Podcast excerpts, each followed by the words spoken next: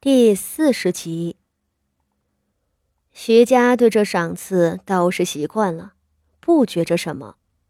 太夫人不过命人将东西抬回库房，便坐下来饮茶。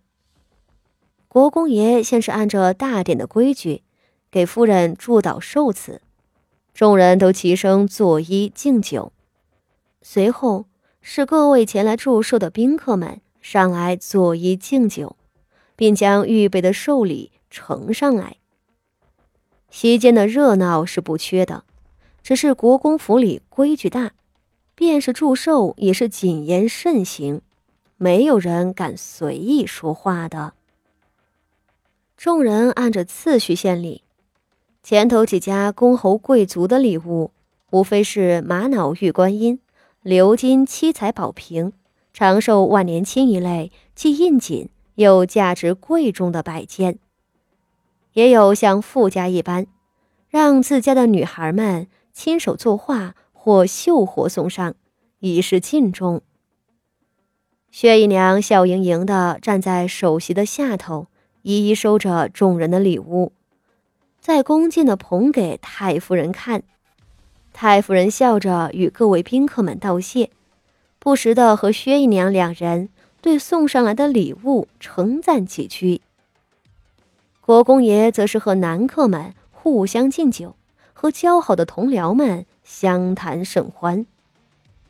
众人各尽宾主之谊，唯有那真正的寿星国公夫人，不过是埋头缓慢的喝着一碗素淡的汤膳，见或虚弱的咳嗽两声，几乎成了一个透明的。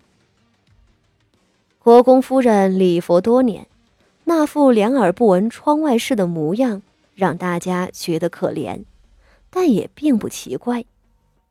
只是瞧着上头薛姨娘侍奉在太夫人身边，笑靥嫣然的情景，那心思深的人就瞧出端倪来了。看上去，这国公府的太夫人似乎也并不喜欢国公爷的正室夫人。即是对这薛姨娘有些看重，这就让人疑惑了。国公爷喜欢薛姨娘是看中了美色，男人都是这副德行，也说得过去。可那太夫人身为长辈，不喜欢儿媳妇儿就罢了，越过了儿媳妇儿，却看中一个妾室奴才，又是什么道理？从前国公夫人住在庙里。见不着人，薛姨娘侍奉在太夫人跟前，也没人说什么。但今日国公夫人都回来了，国公府太夫人的态度显然不合常理，不少人都暗暗留了心。不多时，轮到傅家献礼，谢氏和二太太两人扯着屏风上来了，祝祷道。愿国公夫人长乐无极。薛姨娘笑盈盈的领着人收了礼物，打开给国公爷和太夫人瞧。傅家说是大户人家，在这些王公贵族跟前就不入流了。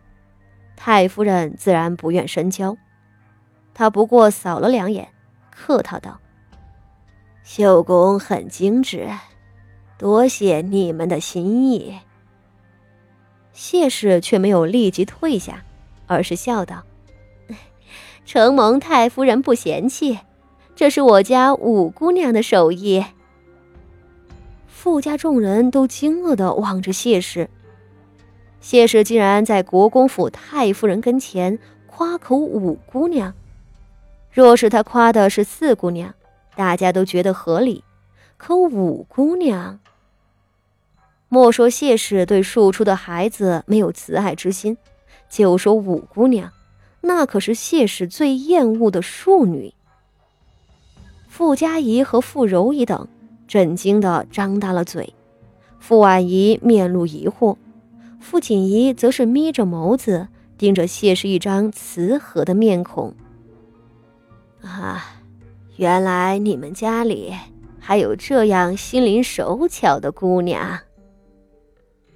太夫人点头笑道：“这些来赴宴的世家大族里，常有要挖空心思想让自家女儿露脸的。太夫人出于客套，不介意卖个人情，她夸道：“真是个好孩子。”谢氏微笑行礼，转身命令傅宣仪站起来。傅宣仪没有犹豫，他面上看不出神色，起身向太夫人道谢。承蒙太夫人夸赞。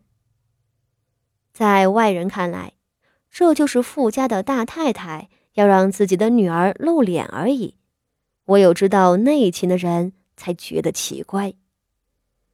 傅宣仪坐下来了，他没有去看谢氏，低头吃茶的时候。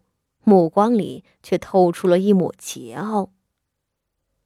富家女孩子们都安静的坐着，没人敢在这样的场合询问。一刻钟之后，谢氏倒酒的时候，不慎将酒洒在了衣裙上。张大勇家的便领着两个婆子要服侍她出去换衣。谢氏起身，指着傅宣仪道：“五丫头陪着我出去。”张大勇家的笑着到傅宣仪的跟前，看着不为所动的傅宣仪，伸手钳住了他的胳膊。傅宣仪没有过多的挣扎，很快就被带出去了。谢氏一路行至后院给宾客们更衣的屋子，刚进去一间报下，两个婆子就将门给拴上了，抓着傅宣仪的胳膊跪在谢氏跟前道。五姑娘，奴婢劝您还是老实点儿。傅宣仪咬牙怔了两下子，抬眼瞪着谢氏：“ 母亲，您真要这么做？哼！今日清晨，命我在徐大将军跟前露脸，又说要给我指一门好亲事，进献屏风时还要在太夫人跟前出风头，你要将我嫁进徐家。”谢氏看着这个庶女眼睛里的锋利，脸色并不好。他抬抬下巴，淡声道：“五丫头，你要明白，徐家是什么人家？那是皇亲国戚，又是实权的武将氏族。咱们傅家能攀上这样的人家，那是祖上的福分，也是你的荣耀。”你不知好歹，这可真让我这做母亲的心寒呐。谢氏摇头叹息，下头的傅宣仪却扬起了脖子，恨道：“攀上徐家，好一个攀！如您所说，既然徐家如此显赫，岂是我们傅家能高攀的？那徐大将军又怎么会娶我一个三品官家的庶女做正室？”您要我嫁进徐家，不过是将我当个玩意儿送给徐大将军做妾。哼，咱们傅家虽不是王侯将相，好歹也是诗书礼仪的大族，如今就要卖女求荣，让家里堂堂正正的姑娘去给人做妾，传出去岂不是毁了我傅家的贤名？也只有母亲您能做得出这样的事儿，因为您是外室的出身。对这些姨娘小妾外室最热衷不过。